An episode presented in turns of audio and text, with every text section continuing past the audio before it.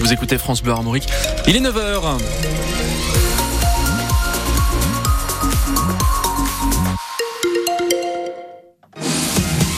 Les infos avec Justine Sauvage. Bonjour Justine. Bonjour. L'annonce a été faite hier matin. Le groupe Safran va ouvrir une usine de pièces pour moteurs d'avion à Rennes. Ouverture prévue en 2027 sur le site de la Jeunesse. C'est un investissement de 80 millions d'euros avec 200 emplois à la clé. Cette nouvelle usine doit permettre à Safran de répondre à une demande importante dans les prochaines années. Éric Bouvet. C'est plus qu'une usine que Safran va construire à la jeunesse. C'est une fonderie de précision où on va fabriquer des aubes de turbines, explique Jean-Paul Allary, président de Safran Aircraft Engines. C'est des petites pièces extrêmement euh, importantes dans un moteur d'avion qui tourne très très vite avec une très forte euh, force centrifuge et qui baigne dans un environnement à température supérieure à la température de fusion du métal. Donc on est vraiment sur des pièces extrêmement complexes euh, avec des matériaux très complexes, fonderies de précision essentielles pour un motoriste majeur comme Safran Aircraft Engines. Safran Aircraft Engines qui possède déjà un site en région parisienne, mais qui arrive à saturation, car le groupe peut se vanter d'équiper des avions à succès, tant dans le domaine militaire que civil. Nous sommes le fournisseur de Dassault sur le Rafale pour la propulsion euh, de cet avion de combat, ainsi que le moteur LIP qui équipe l'ensemble des cours moyens courriers, que ce soit Airbus avec la 320 Neo,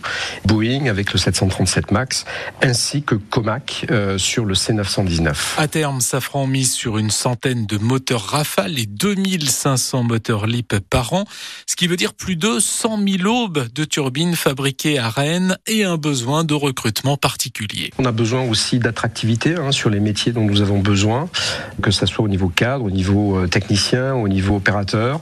Le fait d'être en proximité de Rennes est un atout euh, en termes d'attractivité, en termes d'accès à des compétences particulières. Donc euh, le, le positionnement vis-à-vis de la ville de Rennes nous est tout à fait intéressant. Jean-Paul Allary était sur place début janvier pour découvrir ce site de la Jeannet où les travaux vont commencer en fin d'année pour une mise en service en 2027. Et cette annonce a fait bondir les élus écolos de Rennes et de Rennes Métropole qui, dans un communiqué hier soir, estiment que Nathalie Appéré revient sur ses engagements environnementaux en favorisant une entreprise qui, je cite, contribue à accroître la croissance mondiale du trafic aérien. Info et reportage euh, à retrouver sur notre site francebleu.fr. Un accident hier à Vannes, un choc frontal entre deux voitures dans le centre-ville. C'est une conductrice qui a brûlé un stop. Il se trouve qu'elle avait deux grammes d'alcool par litre de sang, qu'elle était aussi positive à la cocaïne. Âgée de 43 ans, elle a été placée en garde à vue, son véhicule immobilisé. Dans l'autre voiture, un homme de 37 ans a été légèrement blessé. Mauvaise nouvelle pour les usagers du train, les prix des billets vont encore augmenter. La SNCF a publié hier ses résultats pour 2023. Le chiffre d'affaires est en hausse à près de 42 milliards d'euros, soit un bénéfice d'1,3 milliard. C'est tout de même un milliard de moins qu'en 2022 à cause de l'inflation et de la grève contre la réforme des retraites. Le PDG de la SNCF a donc profité hier de la publication de ces résultats pour annoncer une hausse des tarifs des billets de 2,6%. Alors attention, ça ne concernera que les billets TGV pas les billets des TER ni ceux des intercités. Euh, ce matin, je peux aussi vous dire quels sont les fruits et légumes préférés des Français. L'interprofession Interfell a dévoilé ce classement hier au Salon de l'Agriculture à Paris. Et donc, c'est la carotte qui arrive en tête, suivie de la pomme de terre et des haricots. Vous aurez compris que c'était pour les légumes. Côté fruits, euh, la pomme est numéro un, talonnée par la banane, puis la fraise. Le Stade Rennais enchaîne les compétitions et les adversaires. Après l'Europa Jeudi dernier contre Milan, le championnat de France dimanche à Paris. Place ce soir à la Coupe de France avec ce match à Geoffroy Guichard à Saint-Etienne contre le Puy, une équipe de National 2. Ce sera à partir de 20h45 et à suivre dès 20h15 sur France Bleu Armorique avec François Rosier et Valentin Plat aux commentaires euh, à propos de cette Coupe de France. C'est Valenciennes qui s'est qualifiée hier soir pour les demi en battant au tir au but euh, Rouen. Euh, les Bleus, malheureusement, elles ont perdu 2-0 contre l'Espagne hier.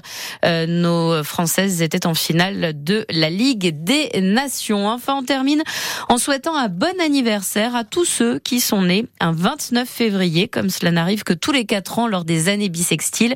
Il faut en profiter aujourd'hui et c'est ce que fera Isabelle qui habite Pontrieux dans les Côtes d'Armor et que vous avez rencontré, Joanne Moison. Alors dites-moi Isabelle, vous avez quel âge?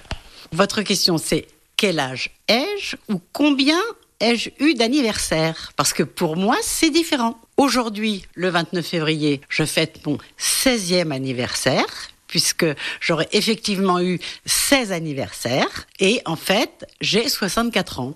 Vous n'êtes pas encore majeur alors ça, c'est mon objectif, d'être majeur, puisque je serai majeur euh, à 72 ans.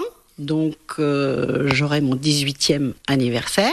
Mais j'ai un autre objectif euh, de taille, c'est d'arriver à avoir 25 ans et d'être en bonne santé. C'est-à-dire qu'à 25 ans, ben, j'aurai 100 ans. Ça sera beau, ça. Hein voilà, et donc on fait un bon anniversaire à Isabelle ainsi qu'à tous ceux qui sont nés un 29 février.